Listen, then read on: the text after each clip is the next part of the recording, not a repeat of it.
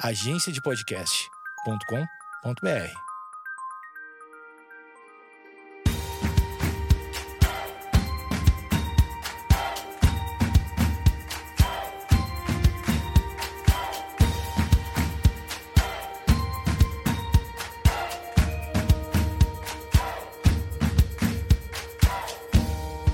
Oi, oi, oi, eu sou o Jeff e esse é o podcast sobre canções. Se tu tá ouvindo o podcast pela primeira vez, seja bem-vindo. O Sobre Canções tem episódios semanais, sempre com convidado, falando sobre processo criativo e batendo um papo sobre curiosidade da carreira. Quem quiser ficar ligado no que tá rolando, me segue lá nas redes sociais, é Jeff Souza no Instagram, no Twitter e fica por dentro de tudo. A convidada de hoje é a Luísa Caspari. Ela é cantora, compositora, tem um trabalho autoral massa demais. Ela também é dubladora e a gente bateu um papo sobre tudo isso. Vamos nessa então, com vocês, Luísa Caspari. Olá, tô recebendo aqui Luísa Caspari, é assim que se fala? Exatamente. Luísa Caspari. Tudo bem contigo? Tudo jóia? lindo. Eu tô feliz de estar aqui, Jeff. te receber aqui. Finalmente a gente tá se conhecendo pessoalmente. Ah, e aí, me conta o que, que tá fazendo, o que, que tá rolando. Tu lançou single há pouco tempo, né? Sim. Na verdade, primeiro eu tô muito feliz de estar te conhecendo, saindo das Ah. catacumbas da internet. que porque eu acho que isso é muito importante, né? Sim. A gente encontrar as pessoas de verdade. Ah, sim. É sempre bom. É muito foda. E, hum, cara, eu tô lançando sim. Tô lançando singles. É, na verdade, eu tô lançando um segundo disco em forma de singles, Ah, experimentando massa. esse esse jeito Uhum. novo de apresentar uma música por vez pras pessoas. E tá sendo muito legal. Elas estão tendo, tipo, um tempo pra absorver cada canção. Sim. E o feedback tá sendo legal. E qual o invés período de- que tu tá lançando? Uma por mês Uma por mesmo, mês? tipo, Ah, tá. de 30 em 30. Às vezes Uhum. é 20, às vezes é mais. Ah, mas uma por Mas mês. tá sendo muito legal. Que São massa. nove músicas. Acho que vou lançar cinco ou seis e depois eu apresento o disco inteiro pra ficar alguma surpresinha ainda. Ah, que legal. É, é É. sempre bom ter uma surpresinha, né? Total. Ah, como foi teu começo na música? Tu, tu, é, de- tu é de onde? De que cidade tu é? Tu não é daqui, né? Eu não sou daqui, eu sou Ah. gaúcha também. Ah, de- tá Eu gaúcha. sou gaúcha de criação, mas já perdi muito meu sotaque, porque, enfim, não posso ter sotaque pra gravar minhas Ah, paradas. é de verdade. Ah, depois a gente vai falar sobre É. isso. Mas assim, eu nasci em Salvador. Eu sou Nossa. soteropolitana, sou baiana de Uhum. nascença. E eu fui criada no Rio Grande do Sul porque a minha família toda é gaúcha. Mas que cidade? Eu fui criada em Torres, Ah, na praia. em- na praia. E depois fui pra Porto Alegre. Foi bem meio a meio a infância. Torres Uhum. e Porto Alegre. assim. E tô há sete anos em São Paulo. Eu achei que tu era de Santa Catarina. Porque tu- não, acho que é ah, porque minha mãe mora em Floripa. Ah, tá. Rolou essa mudança, Mas essa não tinha alguma coisa de transição. Chapecó? Acho que não. Então não sei. Eu achei que. É que uma vez eu toquei em Chapecó, acho que Eu já toquei em Chapecó, mas... talvez a gente se conheceu. Não me lembro. Pode ter sido um, um período onde a gente se encontrou na internet, É, alguma coisa ser. assim. Aí como é que foi desse teu comecinho na música? Tu começou em criancinha? Sim. Eu comecei. Ah, ah, cara, eu sempre tive muita música em casa. Eu Hum. tive um avô que era pianista, embora legal. eu não tenha con- convivido muito com ele, porque ele já. Minha avó foi daquelas mulheres incríveis que se divorciou muito Hum, sim. na época dela, não era normal. Sim, sim. Criou seis filhos sozinha. Nossa. E meu avô era um, um super gênio que escreveu sobre música serial do Decafônica, estudou com o Nelson Freire em Viena, tipo, é um gênio, um gêniozão. Deixou Legal. uma baita obra aí que um dia eu ainda vou resgatar. Então meus tios, eles tipo assistiam recital de piano em casa. Meus Que tios, massa. minha mãe, Uhum. e eu cresci com a mesma linguagem. Só que quando a gente é criança, a gente acha que a- o que acontece na tua casa acontece na casa de todo mundo. Tu pensa Sim. que a tua realidade é normal. Uhum. E aí era sarau depois da janta, normal, assim. Jam session, galera roda de violão. que legal. Aí a gente chegava, cantava, abria a voz. Tipo, Família, muito, família musical, É, assim. muito natural. Ninguém vive disso. Eu fui a única Uhum. que segui. Que é, todo massa. mundo é hobby. Mas aí com oito anos, eu, primeira vez que pisei no palco, pedi pra minha mãe me levar num ensaio de uma peça que ela tava fazendo. O diretor viu que eu tinha jeito pro negócio, me chamou, eu já fui. Que já legal. Fiz a Carmen Miranda. Nossa, que É. massa. Com oito anos. Com oito. E aí continuou. me assim, senti à vontade, né? uhum. Na época não tinha The Voice Kids. Não tinha, na época não Que tinha essa triste. história. Ah, e aí depois, ah, depois tu lançou um primeiro disco, né? Que, que ano foi isso, mais ou menos? 2013. Foi um 2013. disco bem demorado de gravar. É. Foram, tipo, dois, três anos de processo de primeiro Uhum. disco. Mas tu, ah, tu compôs as músicas? Um disco autoral também. Ah, todo autoral. Todo autoral, exceto uma que foi uma regravação de New Radicals. Lembra dessa banda? Hum, Uma banda não que- me lembro direito. Up, kids, we got Ah, sim! Nossa, sim, é, sim, sim, É uma sim. banda, tipo, um ou dois singles famosos. Uhum. E a história dessa banda é muito legal, porque eles fizeram sucesso e não gostaram de ser famosos. Resolveram Ah, tá. fazer trilha pra filme. Que legal. É. Eu resgatei uma canção deles, mas o resto é tudo autoral. E como é que foi esse- essas primeiras músicas que tu fez? Como foi o processo de composição delas? Foi engraçado porque, embora eu tenha lançado esse disco com 22 anos, é, em 2013 eu tinha 22. É, ou tinha 24. Não, tinha 24. Eu, eu escrevi a maioria das músicas com 16 entre 16 e 18 anos, Uhum. as músicas que tiveram nesse primeiro disco. Sim. E cada uma veio de um jeito. Mas assim, pra mim, muito o que manda na música é a melodia, sabe? Eu acho a melodia a Uhum. alma do rolê, assim. Sim. Sabe aquela coisa Tom Jobim de ficar. Uhum. Eu acho que a melodia nos conta coisas, assim, sabe? Sim. Uhum. A gen- a gente, como um canal receptor de ideias, Sim. com essa anteninha. Pra mim, a melodia ela é o coração do lance. É, então, a maioria dessas músicas vieram, tipo, frases, palavras que já vieram prontas com uma melodia na minha mente Uhum. e eu fui botar no papel. Sempre tive muito. Sempre fui muito de não perder o Sim. insight, assim. É, e, são, e são músicas legais, porque hoje eu escuto e ainda elas fazem muito sentido pra mim, sabe? Massa. Uhum. E hoje eu escuto e às vezes elas fazem até mais sentido hoje. Eu falo, cara, como eu escrevi isso? é muito doido, né? Às É vezes a louco. gente fala. É muito. Não é a gente só, sabe? Parece que tem uma galera ali junto fazendo, assim. É, eu acredito numa coisa mais universal, Eu assim, também. né? Então, É. eu, eu acho que. Quem tu disse a questão de ser canal, eu acho que existe muito isso de coisas que existem no universo. Simplesmente cai na nossa cabeça, mas eu acho que.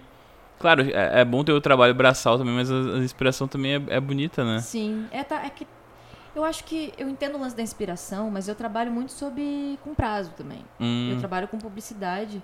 Então, Sim. assim, às vezes compor pra mim, eu quero sentar e compor. Não necessariamente eu deixo a inspiração Uhum. vir.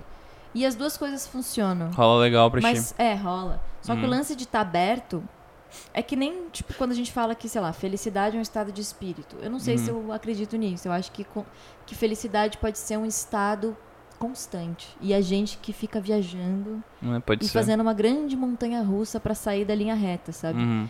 É, E se inspirar pode ser a qualquer momento. Eu acho que a gente pode escolher se inspirar. A gente Sim. pode, tipo, olhar pra um dia chuvoso e falar, putz, tá chovendo. Uhum. Ou a gente pode olhar pra um dia chuvoso e falar, hum, o que que isso me traz? Sim. E disso se inspirar Uhum. e fazer da- do limão uma limonada, sabe? É isso, eh, a gente ia entrar nesse assunto da questão de, ah, de métodos de composição, se tu, tu espera a, a melhor onda ou se tu tá sempre procurando coisinhas, gatilhos assim que façam tu te inspirar, assim. Tu, tu é uma pessoa que, que procura procura se inspirar, de tipo, ah, vou assistir uma série pra me inspirar, vou assistir um filme pra, me pra me inspirar, vou ler um livro, ou, ou sei lá, conversar com pessoas, ou tu simplesmente deixa rolar. Pelo que a gente conversou, as duas coisas, isso. As duas coisas. Mas é engraçado que tudo pra mim é inspirador, entendeu? Uhum. Acho que é, esse é o grande X da questão. Pra mim, nada é qualquer coisa.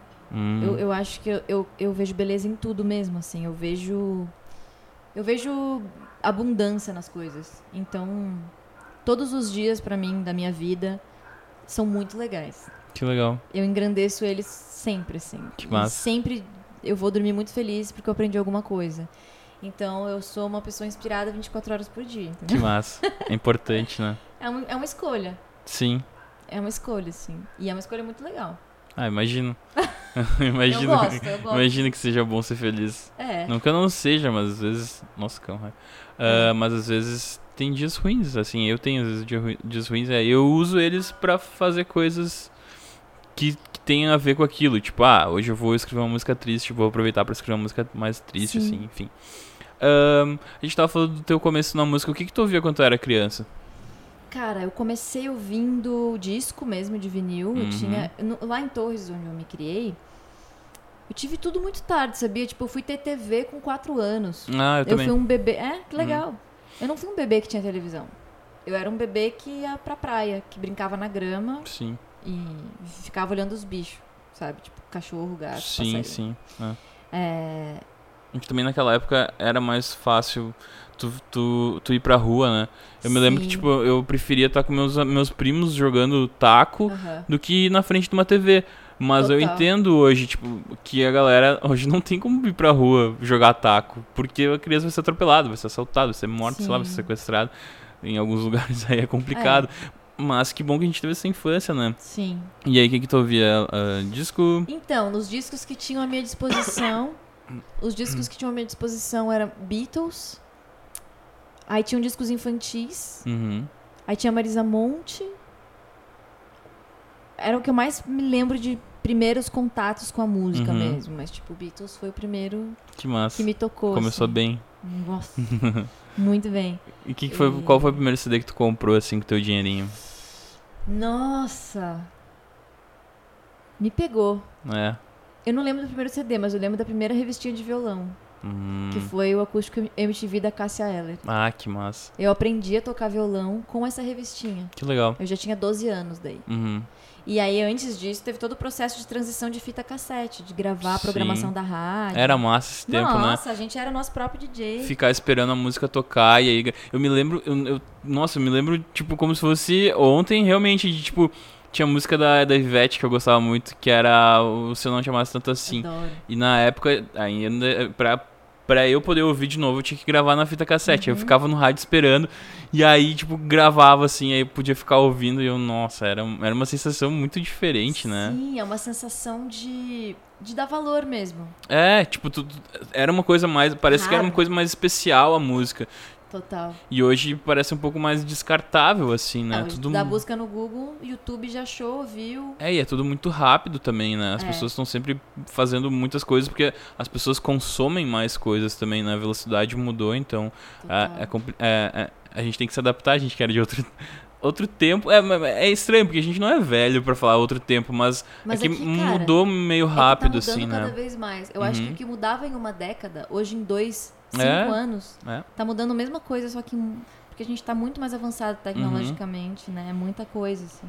É muito mais fácil de ter acesso às coisas, então Sim, não leva mais aquele tempo, né? sim. E era legal porque a minha mãe era radialista. Ah, que massa. E ela botava músicas na rádio. Ela tinha um programa das 10 da meia-noite. Que legal. E eu dormia ouvindo ela. Nossa, que massa. Era muito legal. Ela Nossa. tocava músicas muito legais. Anos massa. 80 e pá. Sim, Internacional, nacional. que massa. Era legal.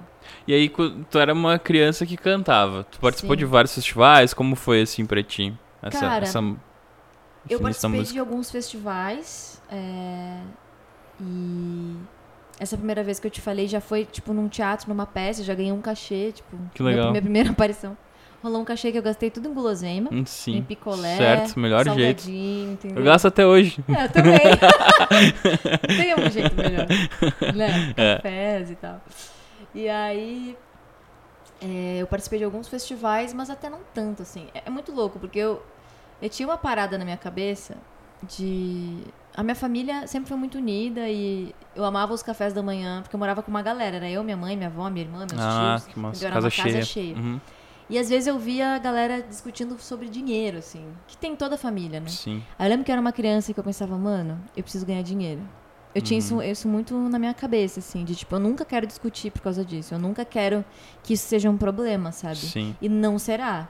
E eu vou trampar com o que eu gosto e eu não quero saber. Uhum. Não vai ser difícil.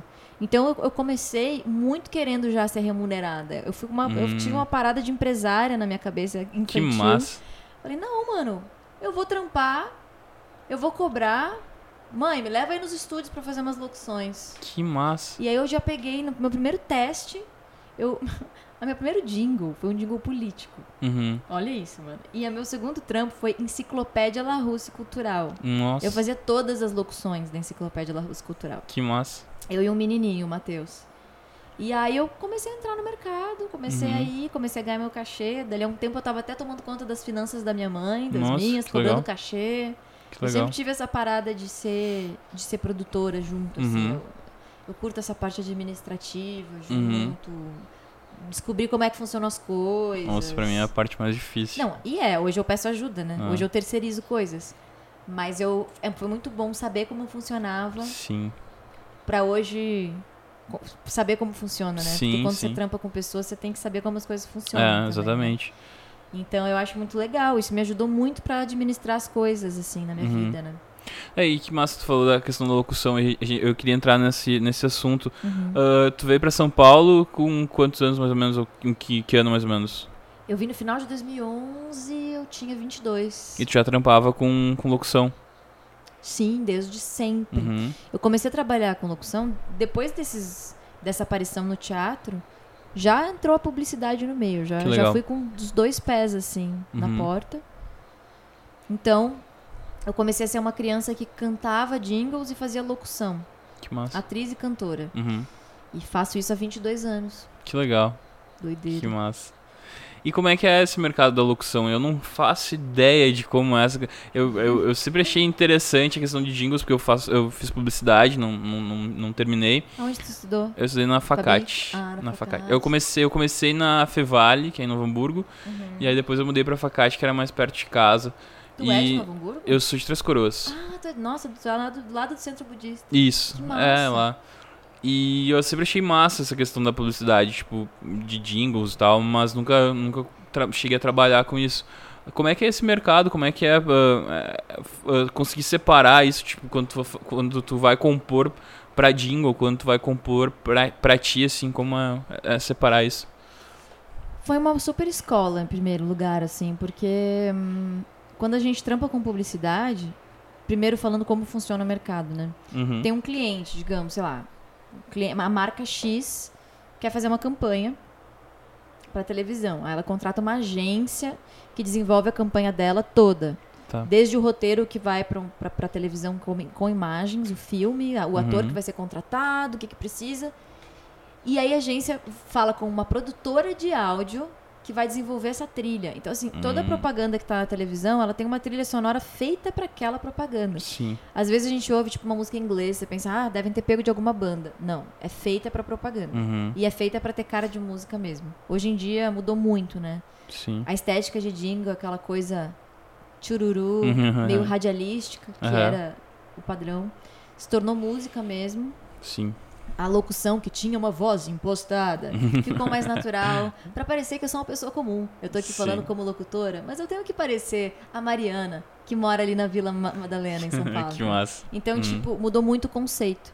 Mas então tem todos esses, esses processos. Tem cliente, agência, que contrata a produtora de vídeo e áudio. Uhum. E a produtora de áudio é que vai me chamar ou não.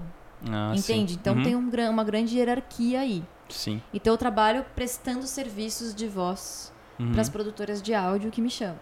É assim que é. Entendi, É uma, uma grande loucura. Uhum. E essas, assim, quem quiser pesquisar, quem que estiver ouvindo, que for musicista ou cantor, locutor, Uhum. ator, tem o site da aprosom.com.br, que tem todas as produtoras de áudio cadastradas de São Paulo. É super legal ali, tem o contato de todas, Uhum. é só entrar e ver a lista, sabe? Sim, Tá sim. tudo acessível, assim. Que massa. E, e é muito louco, porque assim, eu não costumo compor jingles. Ah, Eu, eu tá. sou- eu realmente sou uma prestadora de voz. Uhum, entendi. Eu presto serviço de gravação de voz. Então o que eu faço é me chamam, eu vou, eu gravo e vou embora. Eu, eu não Hum, me, eu nunca sei o que eu vou gravar. Eu chego no estúdio, aprendo na hora, gravo, vou embora. Então assim, o meu envolvimento com o trampo ele é bem superficial mesmo Uhum. E menos trabalhoso. Sim. Quem trabalha fixo, arranjando, criando em produtora, o cara ele pega o job do início até o fim. Sim. Tem que refazer e muda. Uhum. Eu não, meu, meu, meu, o meu, meu rolê é bem mais prático. Ah, tá. Então eu trampo com muitas empresas, com muitas produtoras. Aí eu vou pingando de uma pra outra, faço um job aqui, tchau, vou pra outra, tchau. Fala- eu vi que tu esses dias, eu- antes a gente tava conversando, mas que tu postou esses dias do Lua Santana, né? Que tu fez a dublagem de um jogo, é isso, sim, né? Sim. Acho que é interessante a gente falar sobre isso. Co- Como é que foi essa Sim. conexão aí? É muito legal porque eu tive essa escola toda com publicidade Uhum. e o mercado de games é, ampliou e aumentou muito. Sim. E existem leis agora de acessibilidade onde os jogos precisam ser dublados, né? Uhum, que legal. Porque a gente não pode esquecer que a dublagem é um grande recurso de acessibilidade. Tem Sim. gente que não fala inglês, Sim, sim. né? Então tem que ter a legenda em português e tem que ter o áudio em português. E aí, primeiro que as empresas começaram a gerar muito conteúdo e veio essa lei. Desde 2011 isso. E muitas produtoras e estúdios que faziam publicidade começaram a entrar no mercado de dublagem também. Hum, Que na verdade a gente chama de localização. Eu já vou te explicar por quê. uhum. É a mesma coisa, é uma dublagem, só que ao mesmo tempo o nome não é o mesmo. Vamos lá. Por quê? Porque videogame, aliás, os videogames, vamos falar quais são, né? Eu fiz a Ellie no The Last of Us, Hum, eu fiz a Faith no Far Cry 5, eu fiz a Clementine no The Walking Dead, Que massa. Helena no Uncharted 3, fiz a narrativa do Child of Light, Ubisoft também. E é isso. que legal. É, tem algumas coisas. Tá, e qual é essa diferença do que tu falou, localização? Então, vou Ah, explicar. É um rolê muito legal.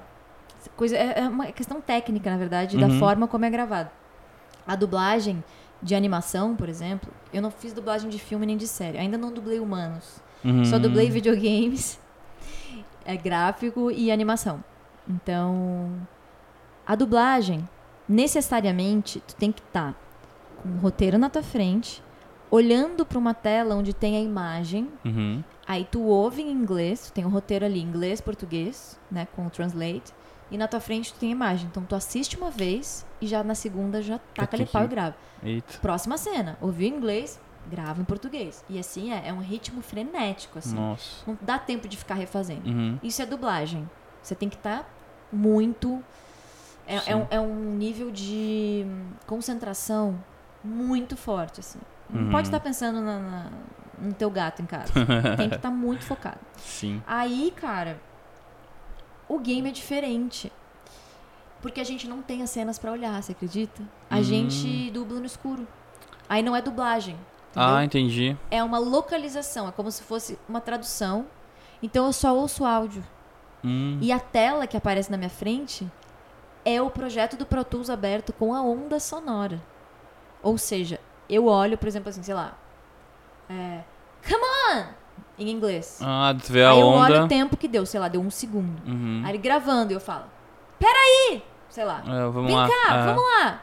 Porque às vezes a tradução não é literal. né? Ah, tá. Dependendo nossa. da cena, rola muita adaptação. Nossa. Daí eu já vejo se encaixou na onda, porque daí eles, eles gravam é, a onda sonora da de português embaixo da da inglês, Uhum. já no time code. Então é muito assim, eu, eu olho a onda sonora, entendeu? Eu não Nossa. olho a imagem. Que loucura. E aí o que eu tenho no roteiro é o, o roteiro me contextualiza do que que tá acontecendo na cena. Uhum. Se, se eu tô correndo, se eu tô preocupada, se eu tô lutando, se eu tô triste, se eu tô, entendeu? Nossa. É muito louco. Então tu tem que tipo imaginar muito na tua cabeça aquele videogame que tu nem tem noção de como vai ficar.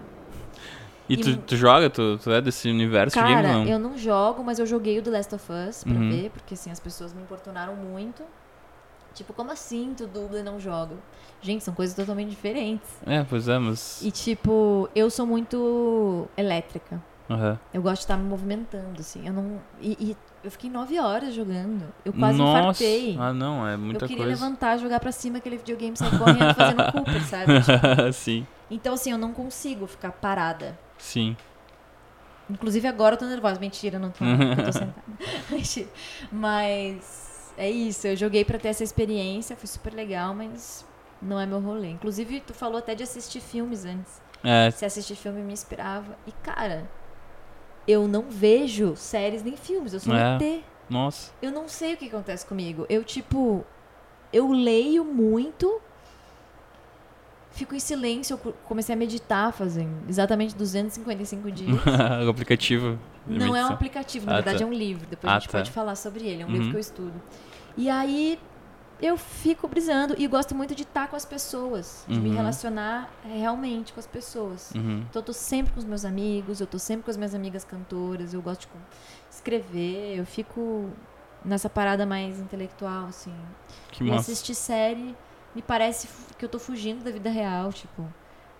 Todas as cenas que estão ali podem ser vistas no dia a dia, sabe? Sim, também. Então eu, sei Uhum. lá, prefiro estar na ativa aí, cuidando É. da galera. Então tu te inspira mais no cotidiano, na vida das Total. pessoas, assim. É isso. Que massa. É.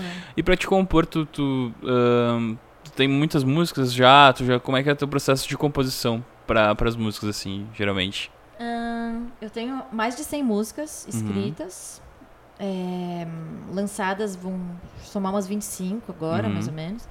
E é legal porque nem todas as músicas que eu compus são pra mim. Isso que eu queria te perguntar. Esses dias eu vi que tu postou de uma menina que gravou uma música tua, né? Isso. Como é que é, como é, assim, compor pra outras pessoas pra ti? É muito legal. É, é É. mais por encomenda ou, ou como funciona? Rolou dos dois jeitos já. Uhum. Primeiro que Hoje, o meu jeito de compor é mais aberto. Eu te falei, aquela hora tu me perguntou como que eu comecei a compor, né? As, as músicas do meu primeiro Isso. disco Uhum. partiam muito de melodia. Hoje, às esses dias eu fiz uma música que eu fiquei brisando num riff no violão, com uma linha de baixo, assim. Eu, eu componho muito com linha de baixo. Quando eu Legal. componho a partir do instrumental, é o baixo que bate em mim, assim. Porque daí eu não limito a questão de harmonia, entendeu? Uhum. Eu acho às vezes que a harmonia limita a gente pra pensar, sabe? Sim. Bloqueia, não, não te permite. O ideal, na minha opinião, é compor a capela. É deixar. Vai, depois tu vê o que, que tem que ser, sabe? Que legal. E tem muitos amigos que compõem assim também. Uhum. Só que eu já compus de vários jeitos pra outras pessoas. Às vezes sob encomenda. É, tipo, puta, eu preciso de uma música pra uma menina, ela quer falar que ela tá apaixonada, ela tem qui- tre- 15 anos, o público dela tem 10. Uhum. E como chega esse pedido? Então, é, eu tenho vários amigos produtores de artistas. Por Uhum. exemplo, a Larissa Manoela tá gravando duas, duas músicas minhas agora. Hum, que legal. Isso. E o produtor dela é meu amigo e eu trabalho com ele com jingles. Que porque legal. ele também tem uma produtora de áudio. Uhum. Então, o que, que aconteceu? Eu gravava guias pra artistas pra ele. Uhum. Já gravei, tipo, uma Era Maraísa, Nossa. até sertanejo, um monte de coisa. Sim. Tipo assim, eu vou lá e gravo Uhum. pro empresário escutar como seria a música gravada antes mesmo das artistas gravarem. Nossa, que legal. Então eu tenho que usar muito a questão da hum, imitação, assim, eu tenho Uhum. que imitar um pouco, tipo, sabe? Fa- fazer um timbre ali, quando é mais Sim. infantil também. Aí eles mandam e aprovam. Aí eu falei pra ele, cara, vamos fazer um lance? Eu não te cobro mais por essas guias e tu começa a botar as minhas músicas no rolê. Que legal. E aí rolou. Que Foi massa. um bom acordo. Nossa, demais, né? É. E como, é, como, como rola assim pra ti? Tu, tu, é, tu tava falando e eu te- acabei te cortando, desculpa. A questão de dessa, desse, desse briefing. é, vem assim, bem, bem sob encomenda mesmo. Vem bem sob encomenda. Só que às vezes também não vem sob encomenda. Às Uhum. vezes vem tipo, cara, o assunto é X. Sei Aham. lá, eu quero. É uma menina que, feminista que quer se sentir livre. E é só que ela é adolescente. Eu falo, hum, eu tenho músicas que eu escrevi quando eu tinha 15 anos, 16, que estão paradas.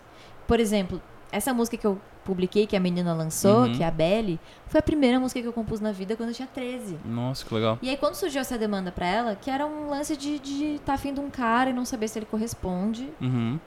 paixão adolescente. Eu falei, cara, eu vou resgatar aquela minha música. Até deu um trovão aqui. É. Eu vou resgatar aquela música. Aí eu resgatei a música, dei uma atualizada nela, Uhum. peguei Gabriel, que é meu ex-marido e meu parceiro de composição. Aí eu falei, cara, me ajuda aí, vamos, vamos fazer o refrão? Aí ele me ajudou, a gente fez um refrão, ficou popzeira, gravamos, mandamos e ela que rolou. Ou seja, ela já existia. Sim. E dentro do briefing que chegou, eu falei, ah, já tem uma música pronta. Uhum. E aí eu enviei. Então é muito, muito relativo. Às vezes você já tem uma música que tá ali.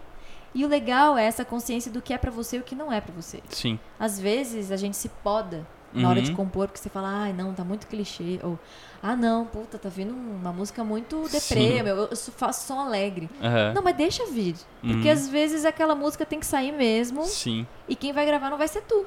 Eu e tô- uma hora vai chegar uma demanda e tu passa adiante, sabe? É, eu tô aprendendo isso, porque até num episódio que, que, gente- que eu conversei com um dos entrevistados, a gente conversou sobre isso, porque meu começo na música foi eh, extremamente pra mim, né? Tipo, eu escrevia as músicas pra mim, então, tipo, eh, começava a vir uma música que eu achava, ah, nada a ver isso, eu nunca vou gravar, eu desistia, simplesmente parava de fazer. De.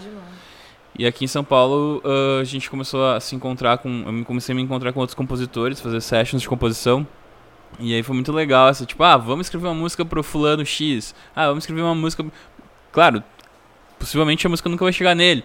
Mas ter essa ideia de, tipo, de, de interpretar, tipo, tu vestir uma, ah, uma, uma, uma, uma pessoa e tu escrever sobre aquele universo dela, eu achei muito legal. Então eu comecei a escrever coisas completamente diferentes do que eu, do que eu escreveria. E tá sendo um exercício grandioso, assim. Eu tô me descobrindo como um compositor melhor do que eu achava que eu era, que assim. É muito massa isso, né? É muito legal. E o lance que tu perguntou aquela hora do Lua Santana, eu acabei não falando. A relação que existe entre eu fazer voz de videogame e o Luan é que ele é gamer pra caramba. E aí um dia eu tava trabalhando como locutora, inclusive nos meus prêmios Nick. Ah, que Nickelodeon. massa. Sim. E aí eu tava lá no camarim anunciando as pessoas e o Luan viu que eu tava anunciando, ele falou, que legal, tu tá fazendo locução ao vivo, eu jurei que tava gravado, nossa, muito legal. Aí ele puxou um papo comigo e perguntou, onde mais eu te ouço? Eu falei, cara, além de ser cantora, eu, eu faço muito videogame. Ele falou, mentira, o que, que você já fez? Eu falei, ah, o mais conhecido é o The Last of Us. Ele falou, mentira, você é a menininha, você é a Ellie. Eu falei, sou. Ele falou, Que mano, massa. é a Ellie. Ele começou a chamar a galera. Ele falou, esse videogame mudou minha vida. Nossa. Tipo assim, brisou. Aí a gente se encontrou nos outros anos, nesses eventos e tal. E é muito louco, porque numa vez dessas de compor pra outras pessoas, eu também mal me inspiro do tipo, sei lá, vou compor pro Lua Santana. Aham. Eu já fiz uma música pra ele. Mas ainda não mandei porque vamos esperar a amizade evoluir, né? Sim. Mas- É, tem todo um Senão a gente caminho, invade sim. espaço. É, é todo legal um- ter Tem que deixar fluir naturalmente, né? Isso. Mais uma vez, pra mim, a, a música mais engraçada que eu fiz foi pensando no Belo. mano, eu fiz um pagode, mano, pensando no Belo. Nossa, que Que, massa. tipo, a letra fala de um cara que, que gosta da mina do melhor amigo dele. Eita. Tipo, como eu me coloquei nesse universo? Não sei, nem eu sei. Pois é, mas que massa. Acho que tem esse lance da, de ser atriz, né? De, de in- interpretar e buscar outras, outras pessoas em ti, assim, né? Massa isso. É, é divertido. Que massa.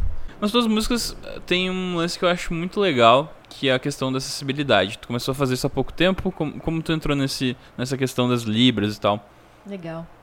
Eu também gosto muito das suas músicas, Jeff. Obrigado. dizer, eu acho que a gente dá esse match popzera, folk, Que que, é, massa. que é legal. É, o lance da acessibilidade veio desde 2011. Porque a minha mãe, que é minha colega de trampo, né, fez um curso de audiodescrição, que é um, é um recurso para pessoas com deficiência visual, que é uma narração do que está rolando visualmente que os cegos não podem ver. Então, é, é traduzir imagens em palavras. A gente vê muito isso em teatro, em cinema. Muito não, pouco, porque é um novo recurso. Sim. Mas aí ela fez esse curso e aí a gente falou assim, vamos pegar um clipe meu e, e- fazer um roteiro e lançar. E aí ela tinha um grupo que estava estudando juntos, né? Fizeram um roteiro, a gente lançou e foi o pioneiro, não existia nenhum no país, Nossa, que legal. porque não tinha.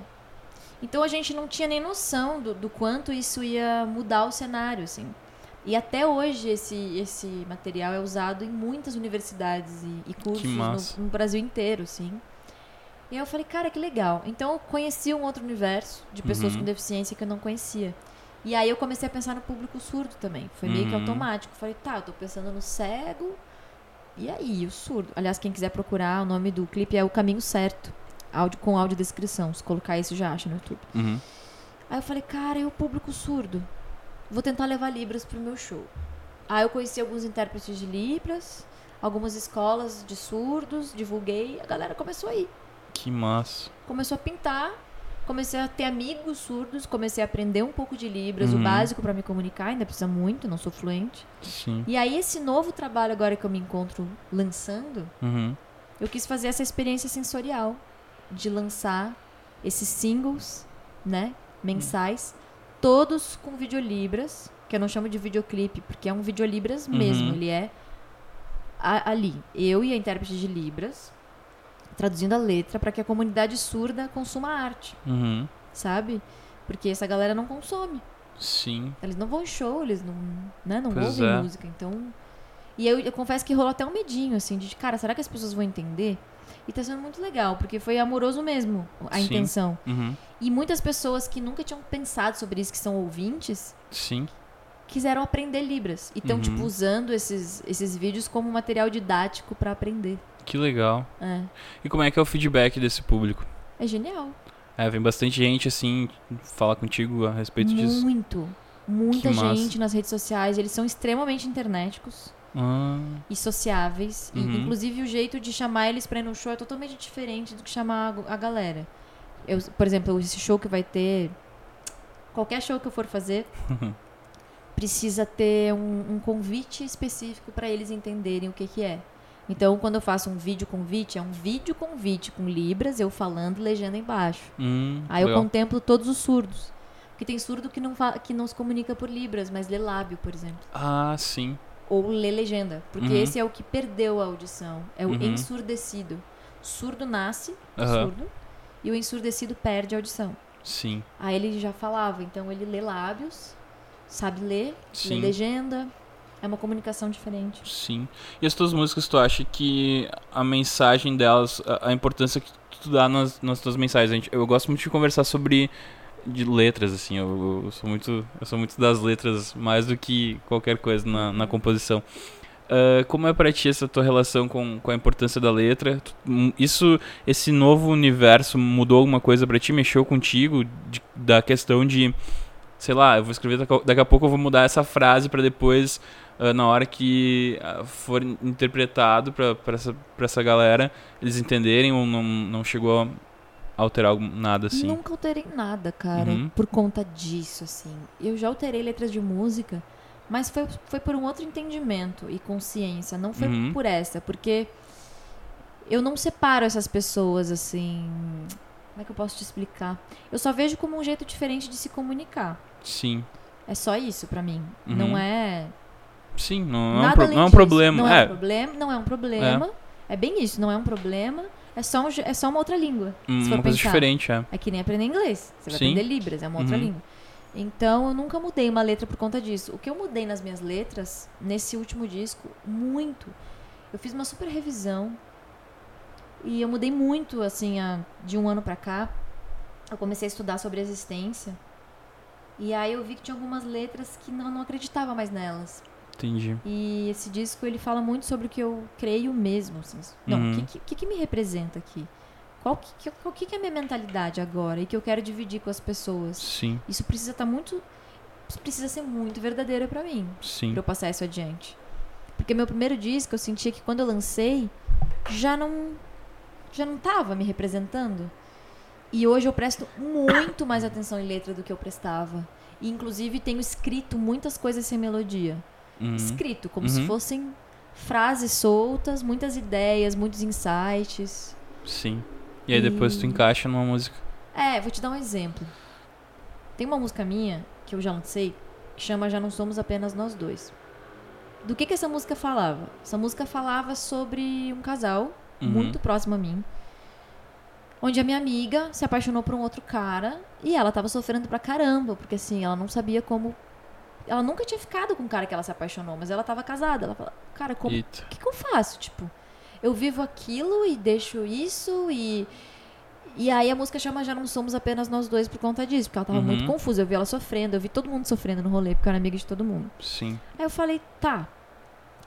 Só que isso já passou. Uhum. Entendeu? Ela casou com um cara que ela tava apaixonada, ela Ah, construiu uma massa. família, o ex-namorado ainda é amigo. Deu tudo certo. Às vezes a Aham. gente problematiza as coisas, sofre e não precisa, né? E aí eu falei, essa música já não faz mais sentido. Mas assim, se fosse pra mim. Aí eu olhei pra letra dessa música e ela diz assim: Ei, já não somos apenas nós dois. Isso tudo é maior do que eu. Não me julgue por saber amar. Aí depois, ei, já não sou mais a mesma mulher. Quem decide minha vida sou eu. Não, dec- Uhum. né, é, não me julgue por saber viver.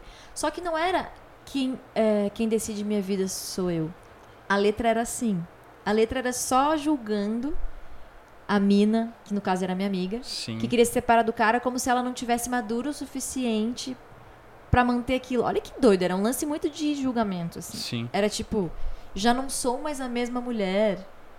Tipo, foi você que cresceu, tipo, Uhum. pô, eu ainda sou imatura. Era, era nesse sentido de. Aí eu falei, não, não tá certo isso. não é sobre isso, real. Sim. E aí essa música pra mim acabou se tornando um lance de não falar de um casal em si, mas falar do quanto a gente especializa algumas relações às vezes. Pode ser nosso pai, nossa mãe, nosso esposo, Uhum. ou uma amiga especificamente. Porque quando a gente especializa alguém, a gente automaticamente cria expectativas. Uhum. E se essa pessoa não supre as suas expectativas, já, já não fica feliz já, entendeu? Sim. E sobre esse fato de já não somos apenas nós dois, é tipo, cara, vamos amar todo mundo igual? Uhum. Seria muito legal se fosse assim. Sim. Seria E bem muitas- melhor. Muito. Então, eu, eu percebi que eu tinha que mudar a música. E aí eu mudei ela pra caramba, assim. Levei pra esse outro lado e pra essa outra leveza de. Quero cuidar da galera, quero amar Uhum. todo mundo, quero viajar, quero estar com os meus amigos, sabe? Sim. Tirei desse lugar de decisão de relacionamento. sabe? Sim. Que massa. Enfim. Quais são as tuas influências como compositora? Nossa. São várias. Cite 3. Três? não, cite algumas. É uma brincadeira. Não, mas legal. Sempre que essas perguntas caem de principais referências, Uhum. eu tenho dificuldade. Porque eu não especializo as pessoas. Ah, sim, sim. Nem referência de cantora, nem compositores, assim. Mas o primeiro que me vem sempre é Paul McCartney. Hum, que massa. É, eu acho ele um baita cancioneiro. Uhum. Ah, demais. Sou muito fã. Cara, amo Marisa Monte também. Uhum. É engraçado porque são os discos da minha infância que a gente falou lá no início. Pois né? é. Isso é engraçado quando eu, falo, eu faço essa pergunta, porque as coisas geralmente voltam. A não ser pra mim, que o meu primeiro disco foi- que eu comprei foi do KLB. Por sorte ainda não voltou essa referência. Gênio. Como eu quero te É. amar. Tinha aquela do. Como é que é? Não me lembro, alguma coisa do. Além do. Do horizonte, sabe o que? Do. Não me lembro. Me fugiu a música. Que bom que me fugiu. Enfim, é, mas é engraçado isso, que as, as, as coisas que eu via quando criança, elas voltam, né, em algum determinado tempo da vida, assim. Sim. E além da É. Marisa Monte, quem mais? Cara, daí me vem Tom Jobim depois, porque Uhum. foram várias linguagens, assim, né? Eu, eu passei por várias, vários estudos na música. Uhum. Eu comecei no erudito, tipo coral, escutando música erudita e tal, massa. cantando em coro de orquestra, fazendo isso. Aí eu migrei pra black music no auge do Destiny Child ali antes da Beyoncé Ah, ser solo massa. e, entendeu?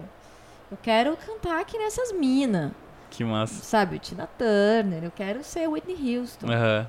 Aí pirei nesse lance de melisma, estudava Uhum. pra caramba. Aí depois veio música brasileira e eu falei, cara, eu gosto disso. Eu gosto desse jeito simples de cantar, sem Uhum. melisma. E agora? Aí eu entrei em conflito, porque, Ah. peraí, mas eu estudava aquilo, só que eu acho isso mais legal. Uhum. Então, quando eu componho, o meu rolê é muito mais brasileiro, no quesito de pensar nessa suavidade e pouca nota. Uhum. Mas ao mesmo tempo, melodicamente, eu sou americanizada. Hum. Entendeu? Então, Uhum. assim, eu diria que é muito Marisa Monte com Paul McCartney, esse match, assim, e, e um Tom Jobim no meio, sabe? que legal. É, E louco. da galera nova, o que que tu escuta, assim? Tu, Nossa, que eu tu acha tanta que... gente. Eu, basicamente, o meu Spotify é só amigos. É, legal. Eu City amo, eu amo Francisco Elombre. ah, sim. eu acho essa nossa. banda surreal É, o show deles tá entre os cinco melhores shows que eu já vi, eu acho. também. Da vida, eu Ah. acho. Eu posso dizer, é um show de rock, né? É um, é um Eu não sei, era uma energia surreal, Sim, é, é assim. muito, é uma frequência, é todo mundo vibrando na mesma frequência É, ali, né? tava a galera em pé, tipo, Sim. dançando. Não e tem nenhum mais ou menos no palco.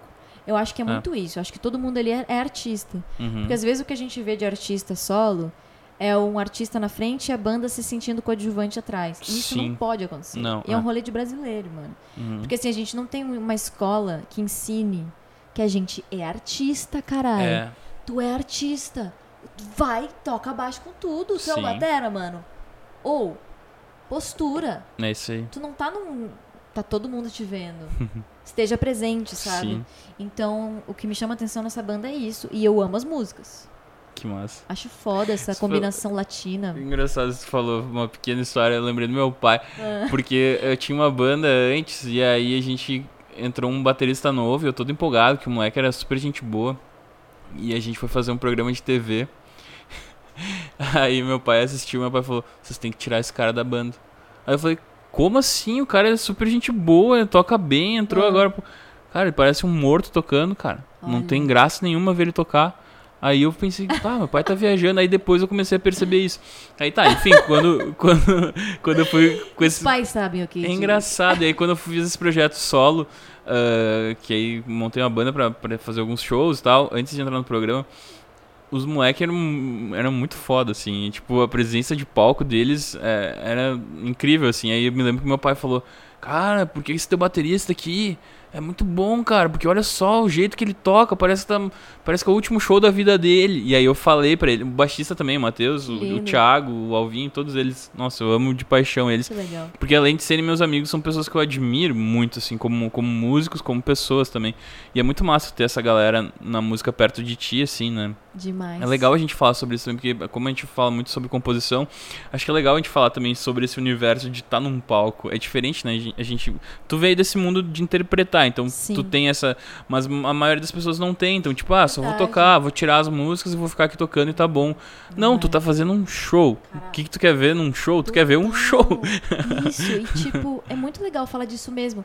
E É. outra, muitos, muitas pessoas só compõem pra si próprios, né? É, Só que exatamente. assim, só é teu quando a gente quando é compartilhado, sabe? Exatamente. Nada que fica só pra ti foi pro mundo de verdade. Ficou É. ali egoísta. É. A música ela só serve se for compartilhada, cara. Então assim, quem tem música na gaveta desencana, mostra, sabe? Porque às vezes existe um, um lance de ego, de não saber se é bom, de ter insegurança. Sim. Eu tinha muito isso de querer apresentar as coisas prontas. Uhum. Já está gravado, mixado, masterizado. Hoje, foda-se, eu faço uma guia no meu telefone, eu mando pra ti, falo, ó o que eu fiz agora. Massa. E é muito legal isso da compartilhar o cru. Uhum. É muito massa. As pessoas te ajudam, as pessoas se sentem parte do teu processo, sabe? É, eu, eu tive uma experiência ruim com isso, que, que a, a minha banda, a gente tinha feito uma pré, e eu tinha mandado pra alguém, e eu me lembro que alguém, uma casa de show lá na minha cidade, e falaram, nossa, que horrível, tipo, essa banda é muito ruim, a gravação é horrível, A pessoa não entendeu. e eu fiquei muito chateado isso com isso. chateou. É, e aí, então, depois quando eu fui gravar as minhas músicas, eu sempre pensava muito, tipo, ah, só vou colocar na internet quando eu tiver muita certeza que tá tudo certo, assim. Hoje eu já não sou, não, não- sou mais desencanado com isso, Sim. né, mas, ah, mas esse começo, assim, eu tinha muito trauma disso. É que a, Né? gente não, a gente é inseguro um pouco, daí qualquer, Uhum. pessoa, qualquer coisa que alguém fala É, já te. Mas assim, quando a gente já tá um tempo no rolê, é eu acho que... quem não entender que é uma gravação guia é porque não tá ligado no rolê. É, que eu acho que a, a- a primeira coisa, o- a pessoa tem que ter segurança do que ela tá fazendo, tem que ter certeza do que tá Exato, fazendo. exato. E, tipo, a- quando tu não tem certeza, então, tipo, segura um pouquinho, sabe? A partir do momento que tu tem certeza, tu mostra pras pessoas, as pessoas não são obrigadas a gostar dessas músicas em primeiro lugar. Perfeito. Não é pra todo mundo. É, então, tipo, tu tem que entender pra quem tu vai mostrar e tu tem que entender que, tipo, tudo bem a pessoa não gostar da tua música. Vai lá e faz outra, vai lá e faz outra, vai Sim. lá e faz outra, faz 100 músicas, tu continua fazendo. Cara, eu gosto muito da Ego Kill Talent, Ah, sim, que nossa. apesar de ser músicas em inglês, são brasileiros, né? Eu gostava muito do Reação em Cadeia. É. Eu o era... Jonathan canta muito. É, né? demais. Na época eu tava meio triste, meio sofrendo por causa de guria. Ele veio com as músicas meio certinhas, assim, ah, né? daí encaixou. Aí encaixou. Eu tinha É. vergonha de gostar, mas era, era massa. É massa demais, nossa. E então eu- tenho ouvido assim eles e é muito legal porque eu vejo tanto na Francisco Elombre quanto na Eagle Talent também as- a preocupação com as letras, sabe? Uhum. Eu acho que tem muito um carinho ali por trás assim, Sim. uma mensagem real assim. E pra fechar, quem mais que eu curto ouvir de novo? Cara, eu curto muito Tássia Reis. A Tássia me, me aproximou do rap assim. Não sei se eu conheço. É, Acho que não conheço. ela me aproximou do universo do rap que eu não conhecia e me fez me emocionar. Eu comecei a ouvir daí outras artistas Que massa. desse universo e nossa, curto muito. Que legal. E o que, que tu usa de recurso na hora de compor? Tu grava o celular, tu usa um caderninho, Boa. tu escreve. Eu uso todas essas coisas porque eu sou uma pessoa velha com um HD lotado, sem backup. Então, puta, eu acho que o, o gravador do iPhone, ele é o Ninja. É. É o Coringa, que tá sempre aqui. Aliás, Eu ele amo. atualizou, eu não gostei. Não gostei também. Ficou ruim esse Eu layout, né? apaguei uma gravação sem querer, tu acredita? Sim, porque mudou totalmente. Principalmente o lance de cortar, de editar, tá mó. É, de cortar e editar eu já não sabia, mas eu, eu sou meio burro pra essas coisas. Eu sei que eu fui. Queria, eu queria puxar, gravar, tipo, pro começo e apagou a música. E aí, tipo, era uma, uma, uma, uma composição que eu tinha feito com uma amiga minha e eu entrei em desespero. Aí eu lembro que eu entrei no Twitter e postei, gente, alguém sabe o que, que eu posso fazer? Porque eu sou muito burro pra essas coisas. Então alguém fala, ah, vai lá em tal lugar e tu vai achar os arquivos apagados. Aí, tipo, a sorte, eu consegui lá e tava lá. E eu consegui restaurar. Mas, tipo, pô, pra que apagar o Não, e negócio? tem que perguntar, tem certeza? É, exatamente. Pô, iPhone, vamos melhorar esse iOS aí. É, vamos melhorar isso. Vocês estão ouvindo aí do, do iPhone. galera. E hum, Caderninho. caderninho também. Eu tenho um caderninho do lado da minha cama. O caderninho é mais pra frases aleatórias. É um mini caderninho que eu ganhei de uma amiga minha. Eu falei, ah, eu vou usar ele só pra pequenas frases. Uhum. E eu já, inclusive, já usei. Que legal. Pra fazer uma música, essa Uhum. frase. Uma dessas frases que eu anotei.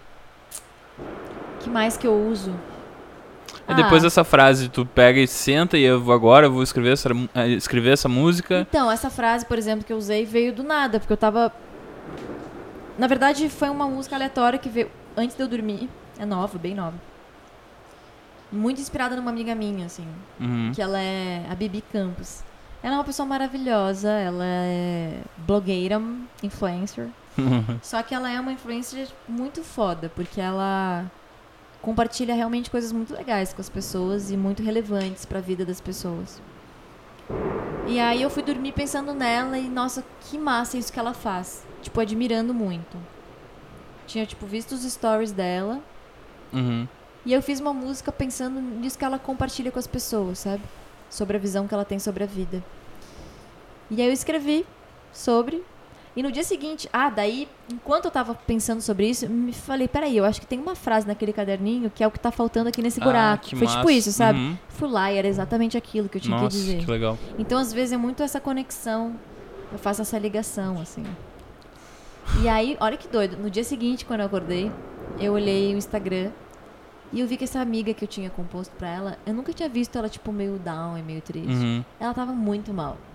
Ela Nossa. falou, ah, galera, hoje, sei lá, eu tô estranha, era pré-eleição, ela tava num rolê É, preocupada. tava uma energia tava ruim, né? assim. A gente Rapaz. falou em eleição até É. Aí depois de olhar os stories dela, eu pensei, cara, eu acho que ela precisa ouvir a música que eu fiz pra ela. Tipo, a guia que eu tinha feito antes de dormir com a voz zoada de sono.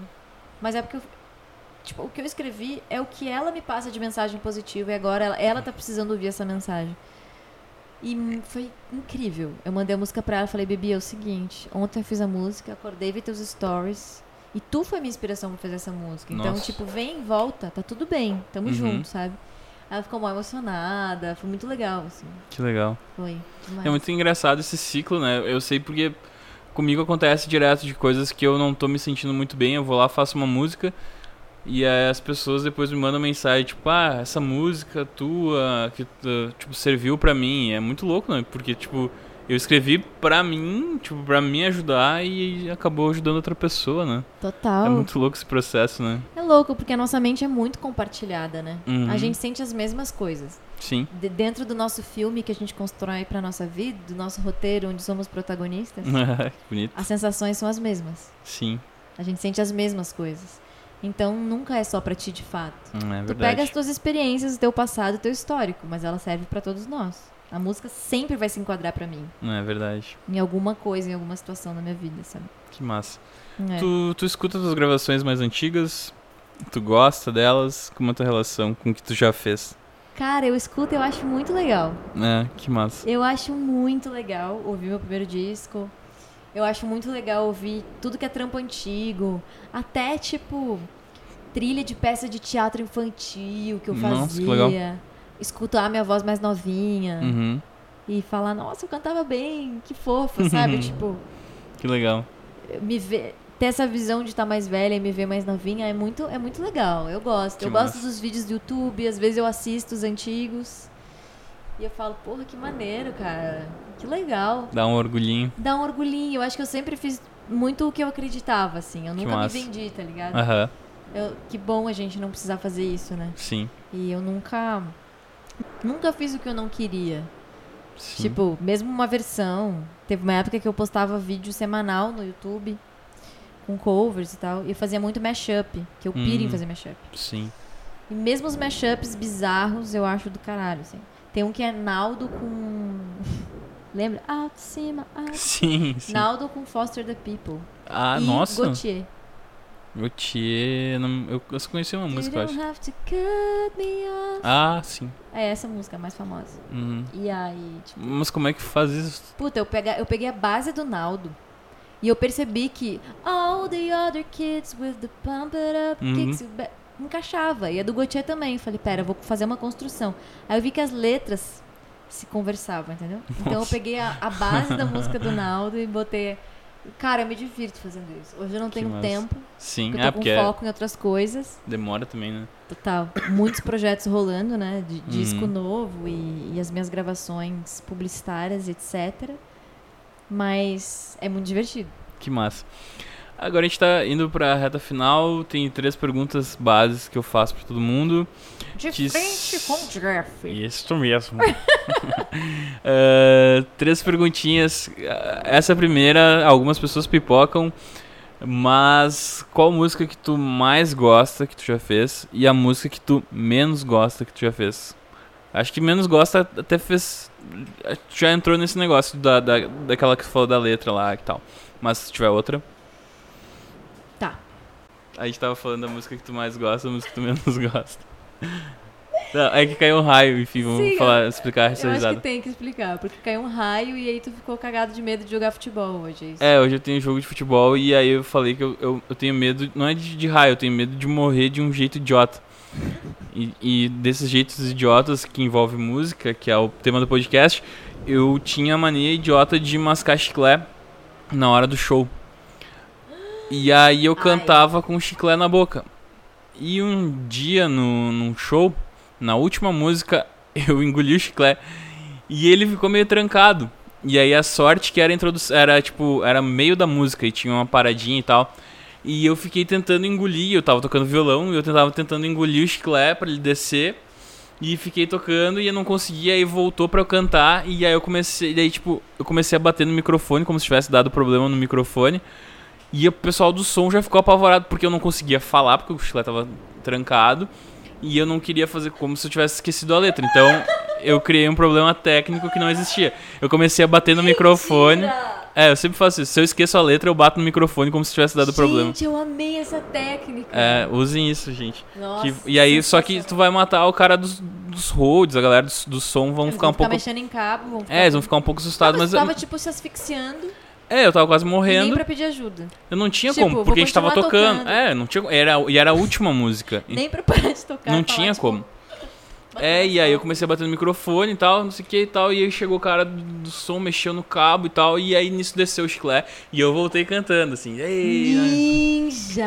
Aí eu voltei cantando, aí eu olhei pro tecladista Nossa, e eu falei, mano. engoli o chiclete dele, quê? Eu, eu engoli o chiclete.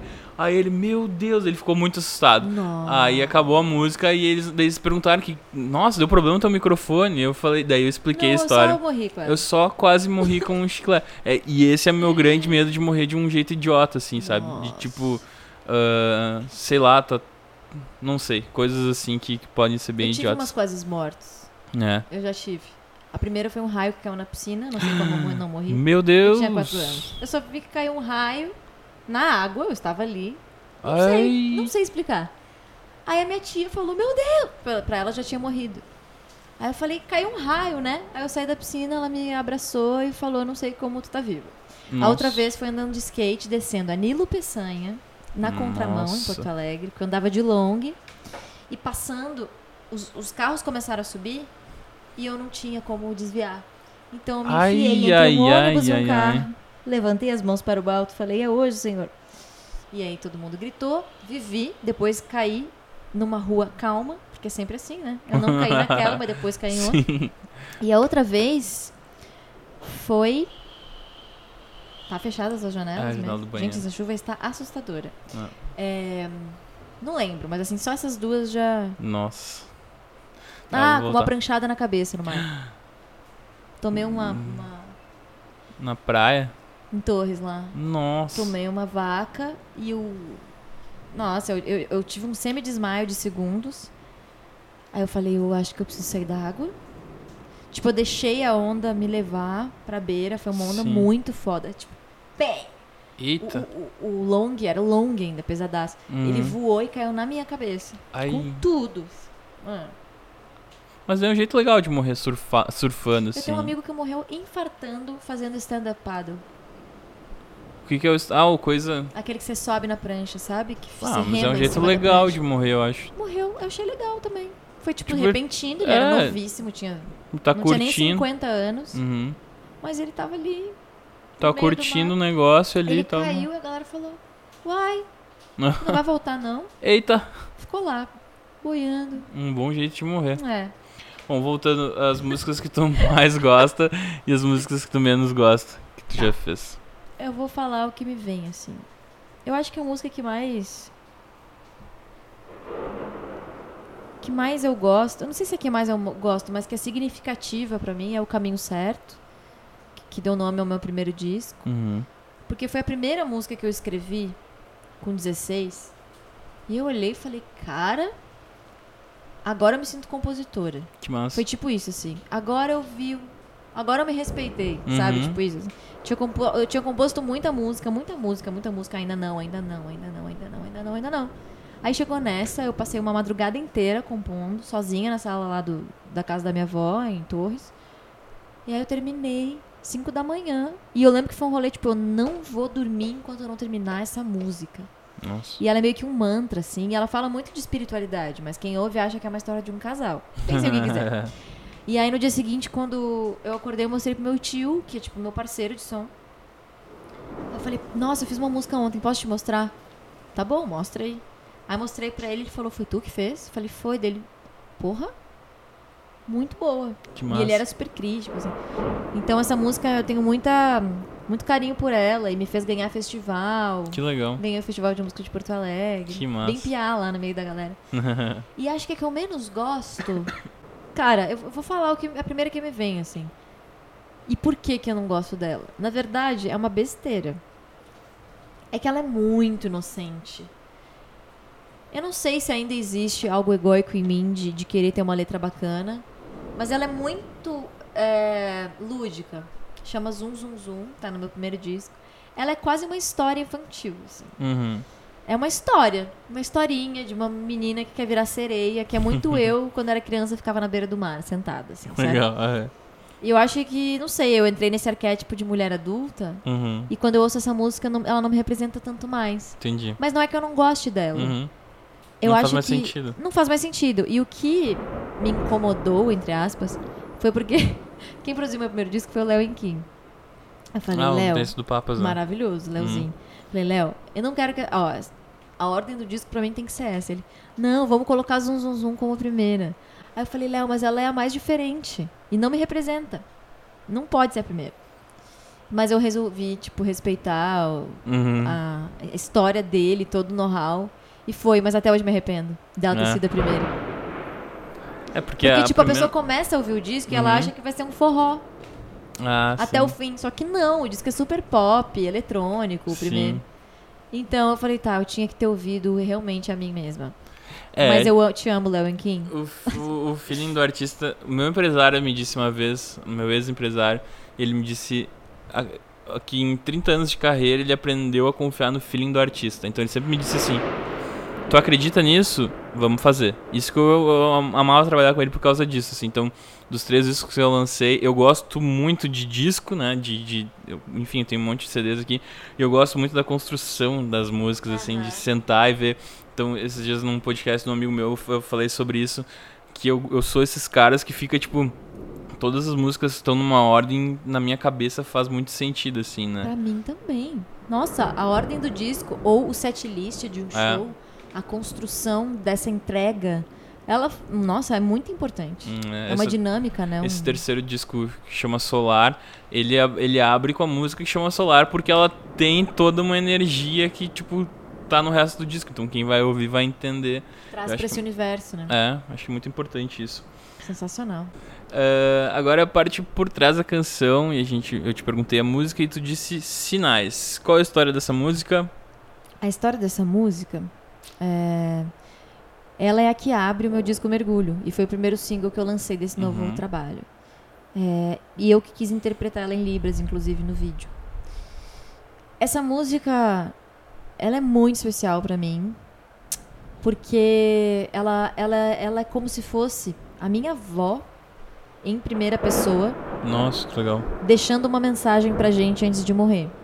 Nossa.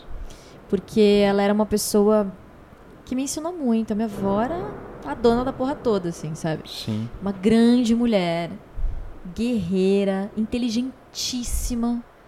Ia em todos os meus shows. Tipo, Que produzia. Depois de ficar mais velha, ela começou a produzir, é, tipo, jazz, fazer umas jam de jazz Que lá legal. em Torres, chamar a galera de Porto Alegre, ver cachê, tipo.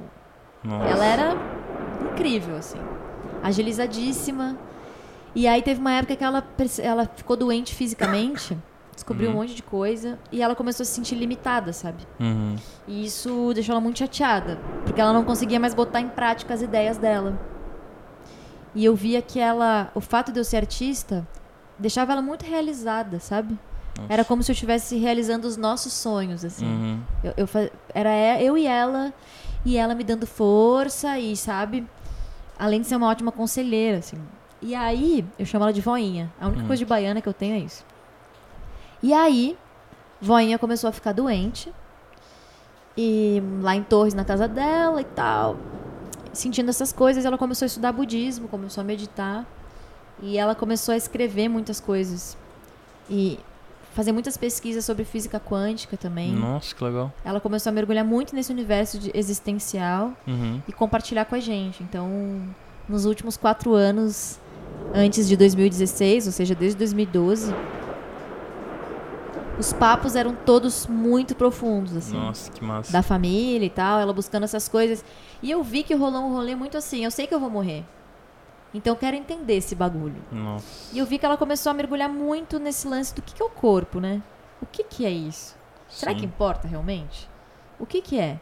Da onde eu vim? E- e um monte de coisa. E aí, é, teve uma vez que ela tinha uma um câncer. que Uhum. Foi diagnosticada como colangelo-carcinoma, que é um tipo de câncer bizarro e muito raro. Ela falou: Eu não vou operar. Eu quero testar uma cirurgia astral, espiritual. Uhum. Aí a gente escreveu pro Centro Tupiara, no Rio de Janeiro, e fez essa cirurgia astral, que tem todo um rolê da pessoa ficar num quarto vestida de branco, com lençóis brancos, e à distância eles fazem uma oração, Uhum. como se fosse tirando esse câncer da pessoa. Você escreve dizendo que você tem e tal. A gente não pode ficar junto, a gente tem que ficar em outro cômodo da casa. E minha avó, ela tava zoada, ela tava tipo sem comer há dias, não tinha apetite, doente, sonda, assim, chateada. Sim. Ficou 40 minutos fazendo essa cirurgia e eu fiquei na sala com a minha mãe e com a minha tia. A gente ficou, tipo, em silêncio, meditando enquanto ela fazia. Só que essa música começou a me vir na cabeça como se fosse ela se despedindo da gente. Nossa. Nesse estado de doença, assim. Só que não foi pesado, foi leve. Uhum. Foi como se ela estivesse mentalmente me transmitindo o que eu tinha que escrever, sabe?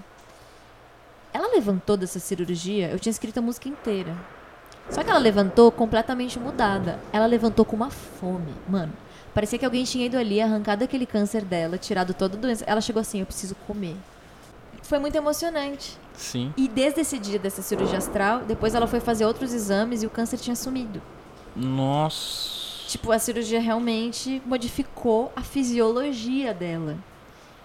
Aí encontraram Sim. outras coisas, pedra na vesícula, tal, ela foi se tratando, mas ela, tipo, entrou nesse estado de eu quero realmente meditar, eu quero entender mais sobre isso. Uhum. Então essa música é um apanhado de coisas que ela mesma dizia. Então Sim. quando eu canto, é a minha avó cantando, não sou eu, entendeu? Nossa. É só eu representando as palavras dela. Então ela me emociona muito, assim. Só de tu falar, dá vontade de chorar. é, porque eu penso na minha mãe, né? E aí é foda. É Enfim, foda, né? É. é foda. Papo bom pra terminar o podcast. Mas é engraçado com, com, com o Esteban também. É, tipo, tava no final, assim, a gente tava duas horas conversando. e aí a gente entrou num papo de existência que começou a pesar o clima. Eu falei, ih, Só que Tem não que dar tiveram uma trovões, é brincadeira. é. Ah, enfim. Que bonito da história. Fiquei Legal. emocionado, que massa. Ah, e é legal isso quando a gente ah, escreve com uma verdade absoluta, assim, Sim. né? Eu, fico, Total. eu, eu, eu respeito muito pessoas assim. Parabéns. Ah, pra terminar, num, num clima um pouco mais feliz, mais descontraído, enfim. Eu gosto muito de listas e aí no podcast eu gosto de fazer listas com as pessoas. Então, eh, eu gosto muito de top 5 Legal. que tu possa me dizer uh, cinco coisas uh, que pode ser livros, pode ser filmes, que tu já falou que não, não pilha tanto, séries, enfim, músicas, discos, artistas, Tá. co- coisas assim que tu acha que as pessoas vão entender melhor a Sobre- Luísa. Perfeito, nossa. Primeiro, em- embora eu não veja filmes com. Mais séries que eu não vejo. Filmes eu Ah, vejo, sim, assim, uhum. mas. Primeiro filme que eu indico é Mr. Nobody. Eu assisti há Mas- pouco tempo. E é incrível. Fala muito sobre escolhas. Uhum. sobre existência e sobre escolhas que a gente faz na vida. Livro, eu indico o livro que eu estudo, que chama Um Curso em Milagres, que tem, depois de toda a leitura dele, 365 exercícios de mentalização para meditar, Que ou seja, um ano inteiro de exercício. Um curso em milagres. É, que foi escrito por uma enfermeira cética americana. Só que ele nunca falou tanto de Deus, só que não do âmbito religioso. Uhum. Sobre existência fonte mesmo, assim. Sim. É muito foda. Fala muita coisa. E Uhum. todo exercício cai exatamente no dia que tu precisava ler aquela porra daquele exercício. Que É massa. surreal. É... Que mais? De música. Ah, ouçam música erudita. Coloca aí no Spotify pra ouvir Nelson Freire tocando Chopin. É um dos meus sons favoritos pra ouvir em Uhum. casa. É... Outra playlist muito boa é uma que chama Meditation, que é med para meditar só uns sons de mantras, que eu Uhum. curto pra caramba. Tô falando coisas que realmente me representam, Uhum. assim. E deixa eu ver se eu indico mais um livro ou mais um, ou mais um filme. Ah, eu vou indicar um filme que eu amo, que chama A Corrente do Bem. Ele já é antigo, ele é dos anos 90. É com um menininho que fez é, I See Dead People. Ah, sim. Esqueci Uhum. o nome do filme. O se- Sexto sentido. sentido. É. Esse menininho. Foi antes do sexto sentido. A corrente do bem. Que fala muito sobre. Puta, sobre o que a gente planta, né? Sobre que. Sobre essas coisas. E... Uhum. Ah, eu acho que eu falei coisas bem legais. Demais. Todos esses eu amo muito essas coisas. Que massa. Então fechou. Onde é que as pessoas podem te encontrar? De- As Os pessoas teus me contatos encontram. aí. As pessoas me encontram muito nas redes sociais. Eu tô Uhum. super ativa. É, Instagram, Twitter, arroba Luísa Caspari. Aí tem também o Facebook, Luísa Caspari. Tudo Luísa Caspari. Uhum. Eu sou aquela ratinha de, de internet que surge uma rede, eu já vou lá e garanto meu perfil. E tem um telefone de, de produção, que eu vou pegar aqui a cola, porque eu não sei. Que às vezes sou eu que tô com ele, às vezes é o Bruno, meu produtor, que é o 011 94 288 4455. Repetindo, tá? Vou repetir pra você, Jeff. Vamos lá. 011 94 288 4455. Você pode estar ganhando aí um disco. que massa. Luiz, obrigado. Obrigado por ter vindo aqui em casa. Obrigado por ter Obrigado. participado. Espero que as pessoas gostem como eu gosto de ti. Tá Ah, eu bom? amei te conhecer pessoalmente. então e tá. teu cantinho é muito fofo. Obrigado. E o spoiler aí pra quem tá ouvindo, tem detalhes amarelinhos. eu amei. Tá bom. Valeu. Um beijo. Beijo, Até. até.